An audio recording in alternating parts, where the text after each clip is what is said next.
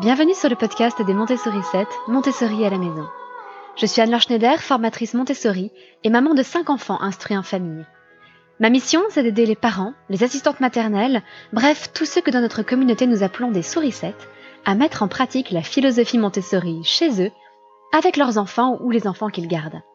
Dans ce podcast, nous parlerons donc de pédagogie Montessori, mais aussi de discipline positive, d'instruction en famille, ce que l'on appelle aussi l'école à la maison, de co-schooling et de bien d'autres choses encore.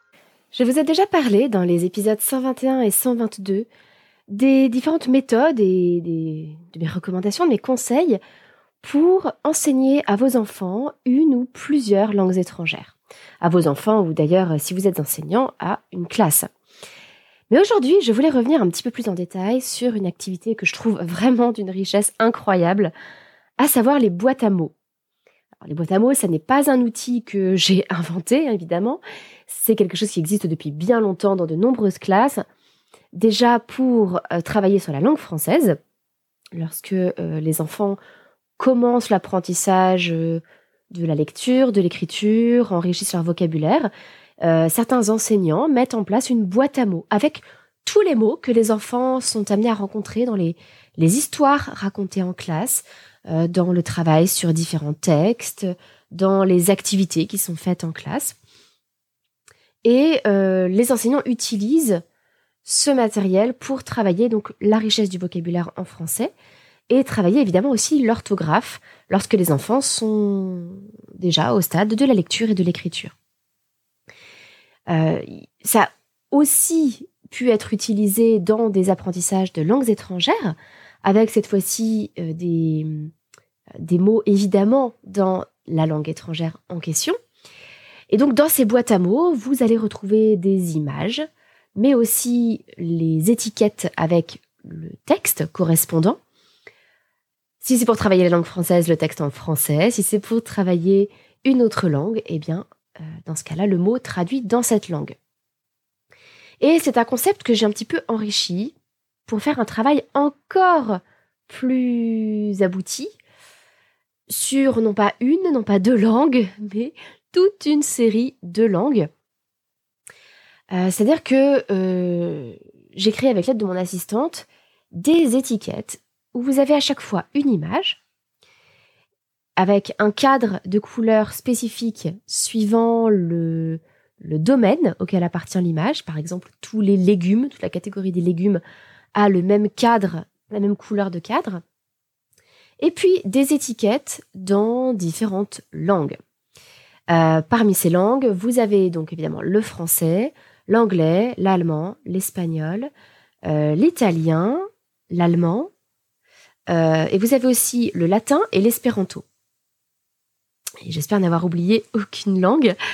Cela permet de faire des comparaisons entre les langues, de faire des liens aussi entre les langues romanes, par exemple, comme le français, le latin, l'espagnol et l'italien, et puis les langues germaniques, comme l'anglais et l'allemand. Euh, et donc, cet outil, ce matériel des boîtes à mots, vous allez pouvoir l'utiliser aussi bien pour travailler le français, pour travailler une langue en particulier comme l'anglais, pour faire des rapprochements entre différentes langues, pour faire du latin, pour faire de l'étymologie, euh, bref, pour faire tout un tas de choses. Et justement, j'avais envie de vous expliquer un petit peu plus en détail tout ce que vous pouvez faire avec ces boîtes à mots. Parce que l'intérêt, c'est que vous allez pouvoir les utiliser dès la maternelle, même avec des enfants euh, euh, encore plus jeunes que ça, qui n'en sont qu'au langage oral et en français.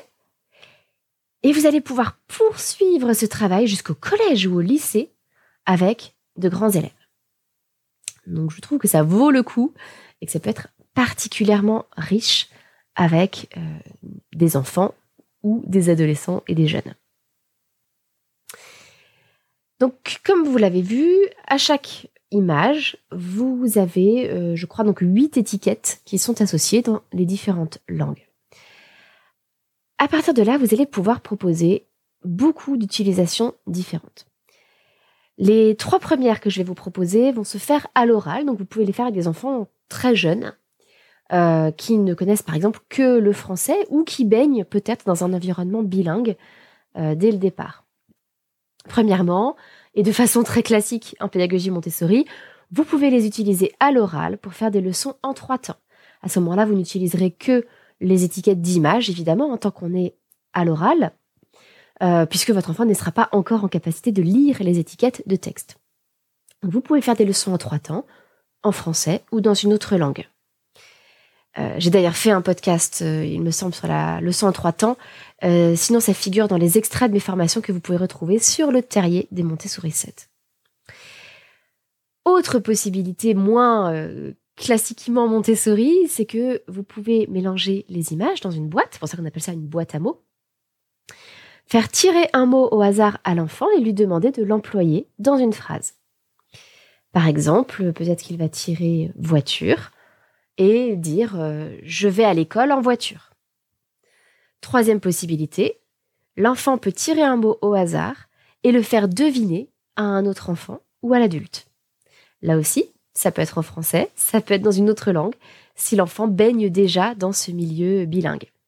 Ou alors, si votre enfant est déjà un petit peu plus grand, qu'il connaît par exemple l'écrit, euh, et qu'il apprend une deuxième langue, eh ben, il peut faire deviner le mot ou l'utiliser dans une phrase dans une autre langue. par exemple, s'il tire car, voiture, mais en anglais, euh, donc il peut tirer l'image et puis se dire ah oui, c'est car, et dire I go to school in my car. Ce ne sera pas très juste en anglais, on ne dirait pas ça comme ça, mais ça peut être typique de ce qu'un enfant dirait euh, en traduisant mot à mot ce qu'il connaît euh, en français. Ou sinon, il pourrait dire The car is red. La voiture est rouge. Donc voilà un petit peu ces trois, ces trois tâches que vous pouvez faire à l'oral, les leçons en trois temps. Tirer une image au hasard et, l'employer et employer le mot dans une phrase ou faire deviner le mot à un autre enfant ou un autre adulte. Pour faire deviner le mot euh, dans une langue étrangère, ben, il va falloir peut-être euh, mimer, peut-être utiliser d'autres mots euh, qui, vont autour. Par exemple, it has four wheels. It can be red, blue, white, black. Um, most families have, have one, etc., euh, etc. You can drive to school in it. Vous voyez, des choses comme ça pour, alors j'espère que vous comprenez mon anglais, euh, des choses comme ça pour faire deviner le mot car euh, aux autres personnes qui sont là, enfants ou adultes, peu importe. Ensuite, vous avez tout un travail qui peut être fait sur la prononciation des mots parce que c'est un petit peu la, particularité aussi du travail que j'ai fait avec ces boîtes à mots, c'est que euh, tout est transcrit de façon phonétique. Enfin, pas tout, mais en anglais en tout cas, qui est une langue qui n'est pas du tout phonétique. Euh, c'est transcrit en alphabet phonétique international. Ce qui va donner à l'enfant, après un travail hein, sur l'alphabet euh, phonétique international, qui est aussi un travail que je propose dans les ressources autour des boîtes à mots qui sont disponibles dans notre accompagnement des Montessori 7. Bah, grâce à ce travail sur l'alphabet phonétique international, l'enfant peut lire la prononciation de chaque mot, ce qui est euh, assez extraordinaire. Si vous ne le connaissez pas, cet alphabet phonétique international, il s'agit d'une série de symboles, et chaque symbole correspond à un son spécifique. Donc il y a évidemment beaucoup plus de symboles que dans l'alphabet français, hein, parce qu'on a beaucoup plus de sons que ça. Euh, et en particulier, en anglais, vous avez encore d'autres sons qui n'existent pas toujours en français, comme le the. La façon de prononcer le R à l'anglaise aussi, le R, est très différente de ce qu'on connaît en français. Et donc, à partir du moment où vous connaissez les symboles de l'alphabet phonétique international, vous pouvez les lire et donc vous pouvez savoir comment se prononce un mot en anglais. Ce qui n'est absolument pas évident parce qu'un mot qui euh, euh, deux mots qui se ressemblent énormément, par exemple euh, T-R-O-U-G-H et T-H-R-O-U-G-H, se prononcent de façon complètement différente. Truff et through. Donc le O-U-G-H peut avoir deux sons complètement différents. F comme dans truff et ou comme dans through. Donc là, il y a un travail particulier que vous pouvez faire aussi grâce à ce matériel sur la prononciation. Et puis ensuite, vous avez tout ce que vous pouvez faire autour de l'écrit. Donc là, je vais vous proposer huit activités possibles avec ce matériel à l'écrit. Premièrement, on revient au Montessori pur, des leçons en trois temps, mais avec l'étiquette, le billet de lecture. Euh, là aussi, ça va être euh, voilà, un travail intéressant, mais tout comme d'ailleurs les leçons en trois temps à l'oral, c'est un travail qui peut être un peu rébarbatif pour les enfants si on ne fait que ça. Donc c'est là où je trouve que la pédagogie Montessori peut être un peu pauvre si on s'arrête aux leçons en trois temps. Il y a beaucoup d'autres choses qu'on peut y ajouter pour travailler une langue étrangère. Donc ça, ce sont les sept autres possibilités dont je vais vous parler maintenant. On peut euh, faire des mises en paire, tout simplement, c'est-à-dire avoir toute une série d'images, une série de billets de lecture correspondants, et mettre en paire images et billets de lecture. Et on peut faire ça avec une seule langue. Euh, si on travaille ça uniquement en français, ben, on peut travailler ça en français. Si notre enfant commence à apprendre une langue étrangère comme l'anglais, on peut le faire avec l'anglais. Et on peut aussi le faire avec plusieurs langues à la fois, voire toutes les langues proposées dans le, euh, le fichier des boîtes à mots. Donc vous pouvez avoir une image et puis essayer de retrouver tous les billets de lecture qui correspondent à côté. Et ça va permettre une deuxième activité qui est de réfléchir sur les liens entre les langues, en particulier les mots qui se ressemblent ou non. Par exemple, si vous prenez tomate, tomate en français, tomato en anglais, ça se ressemble beaucoup. En revanche, dans d'autres langues, ça n'aura absolument rien à voir. Par exemple, pomodoro en italien, qui veut dire en fait pomme d'or donc ça va être intéressant d'étudier ces rapports entre les langues, les similarités et les différentes, les similitudes et les différences. Troisième activité euh, non Montessori à l'écrit, euh, ça va être de faire de la mémorisation par répétition espacée. Je m'explique. Vous pouvez adopter trois boîtes à mots. Une première avec des nouveaux mots qu'on ne connaît pas encore, euh, qu'on ne connaît pas encore très bien une deuxième boîte avec des mots qu'on a déjà travaillés et qu'on commence à connaître. Et puis une dernière boîte avec les mots qu'on maîtrise vraiment bien mais qu'on ne veut pas oublier. Et puis, vous pouvez vous faire un petit planning où vous allez travailler euh, tous les jours sur les mots qu'on ne connaît pas encore bien, qu'on découvre en fait. Euh, tout, allez, deux fois par semaine, les mots qu'on a déjà travaillés et qu'on commence à connaître. Et puis simplement, une fois tous les 15 jours ou une fois par mois, travailler avec la boîte des mots qu'on maîtrise bien mais qu'on ne veut pas oublier. Ça joue sur ce phénomène de, la mémoire, qui est la répétition espacée, qui est que euh, on finit toujours par oublier ce qu'on apprend. Et il faut réactiver l'apprentissage. Et donc, il faut espacer petit à petit le travail sur ce qu'on cherche à mémoriser pour le retenir à plus long terme. C'est-à-dire que si on revoit quelque chose tous les jours, ben on va le savoir à l'échelle de quelques jours. Si on le réactive toutes les semaines, on va le retenir à l'échelle de quelques semaines. Si on le réactive tous les mois, on va le retenir à l'échelle de quelques mois, etc., etc. Donc ce phénomène de, mémorisation par répétition espacée, euh, nous allons l'utiliser pour revoir très souvent, très régulièrement ce qu'on est encore en train d'apprendre, et revoir de façon beaucoup plus ponctuelle les choses que l'on maîtrise déjà bien, euh, simplement pour ne pas complètement les oublier. On réactive simplement les apprentissages. très simplement, il s'agit de faire des boîtes avec les mots qu'on maîtrise plus ou moins bien et les travailler plus ou moins fréquemment suivant le besoin. Je vous récapitule déjà ces quatre premières activités. Une Montessori, ce sont les leçons en trois temps à l'écrit. Les trois autres, c'est de faire de la mise en paire entre images et billets de lecture, avec une langue ou plusieurs langues, voire toutes les langues proposées dans les fichiers de, de nos boîtes à mots. Troisième activité, de réfléchir sur les liens entre les langues et l'étymologie, les mots qui se ressemblent ou non.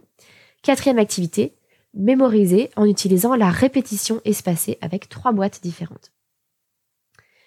Ensuite, vous pouvez travailler sous forme de dictée muette. En piochant des images au hasard, par exemple, et en essayant d'écrire le mot correspondant, ou alors en copiant les billets de lecture et en faisant un exercice où on observe le billet de lecture, on le retourne, on cherche à réécrire le mot, et puis on retourne à nouveau le billet de lecture pour vérifier. Donc là, c'est plutôt un travail sur l'orthographe de ces mots dans les différentes langues. Sixième possibilité, qui fait davantage appel à l'imagination, on peut piocher quatre ou cinq images au hasard et imaginer une histoire à partir de ces quatre ou cinq images. C'est quelque chose qui peut être très amusant d'ailleurs à faire en groupe et on peut le faire à l'oral ou à l'écrit. Alors ça demande déjà certaines compétences évidemment hein, dans la langue que vous souhaitez travailler. C'est un petit peu le même principe qu'avec les story cubes, qui sont des dés avec des images. On lance les dés et puis on raconte une histoire à partir des images qui figurent sur les dés. Septième euh, possibilité, travailler sur les champs lexicaux. À partir du moment où je tombe sur euh, bah, aubergine, qu'est-ce que je peux trouver comme mots qui vont être en rapport avec aubergine? Et idéalement, les trouver dans la langue que je suis en train de travailler. Donc peut-être que, alors je vais le faire en français pour que vous puissiez mieux comprendre. Si je tire aubergine, peut-être que je vais parler de tomates, de courgettes, euh, donc d'autres légumes. Je vais pas rentrer dans le débat fruits et légumes. Hein. Donc d'autres légumes. Je peux aussi parler de potager ou de Provence. Je peux aussi parler euh, de ratatouille, de marmite, de spatule, donc d'outils de cuisine. Euh, je peux parler de couleurs. je peux parler de vert pomme, euh, ce violet aubergine. je peux parler de, de lilas pour un, autre ton un peu violet. Voilà, c'est tout ça le travail sur les champs lexicaux. Et là aussi, on enrichit, on continue à travailler le vocabulaire en français ou dans d'autres langues. Et puis, dernière petite activité que je vous propose, que je trouve très, très intéressante aussi, c'est le bingo. Euh, chaque enfant ou chaque personne pioche une série d'étiquettes, euh, ou bien uniquement des images, ou bien des textes, et les dispose euh, devant soi. Et puis, l'adulte raconte une histoire avec certains des mots qui apparaissent sur les étiquettes. Dès que l'enfant entend un mot qui figure sur sa grille de bingo, eh il place un jeton sur l'étiquette correspondante et lorsqu'il a une ligne, une colonne ou une diagonale, il peut crier bingo. Ça, c'est un, jeu que je trouve assez amusant, qui peut travailler sur la compréhension orale. Euh, voilà, donc avec toutes ces activités, vous voyez qu'on travaille la compréhension écrite, la compréhension orale, l'expression écrite, l'expression orale ça peut être un outil absolument formidable. Je vous récapitule les quatre dernières activités dont je vous ai parlé. Faire des dictées muettes avec les images, piocher au hasard ou avec les, en recopiant les billets de lecture. Piocher des images au hasard et se raconter une histoire avec, à l'oral ou à l'écrit. Travailler sur les champs lexicaux. À partir d'une image, je vais essayer de trouver des mots qui sont en rapport. Et enfin, le bingo, en plaçant une grille d'étiquettes devant soi et l'adulte qui raconte une histoire qui utilise certains de ces mots. Voilà, ça vous fait beaucoup, beaucoup d'idées pour utiliser les boîtes à mots. Euh, si, bah, évidemment, vous pouvez les créer vous-même, hein. mais c'est un énorme travail, je ne vous le cache pas, pour l'avoir fait moi-même avec mon assistante. Si vous voulez vous simplifier la vie, eh bien, je vous encourage à rejoindre l'accompagnement des Montessori 7, dans lequel vous retrouverez tous nos, tous nos fichiers de boîte à mots avec tout un travail sur euh, les ustensiles de cuisine, les activités de loisirs, les émotions, le corps humain, euh, l'équipement de la maison, la météo, les vêtements, les fruits et légumes, les animaux les plus courants, les moyens de locomotion et les membres de la famille. avec ça, vous avez déjà de quoi faire. Et puis c'est quelque chose que nous allons continuer à enrichir au fur et à mesure du temps, euh, parce que c'est un outil, comme je vous le disais, merveilleux que vous pouvez utiliser de la crèche jusqu'au lycée.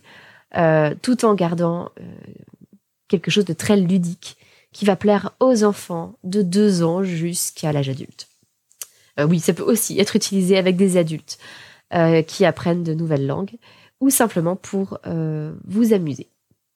Voilà, j'espère que ça vous aura intéressé, que ça vous aura fait découvrir cet outil merveilleux que sont les boîtes à mots et que ça vous aura inspiré pour pratiquer avec vos enfants ou avec votre classe pour l'apprentissage du français ou des langues étrangères. Voilà, c'est tout pour aujourd'hui. Je vous souhaite une excellente semaine et je vous dis à mardi prochain. Votre petite sourisette, Anne-Laure.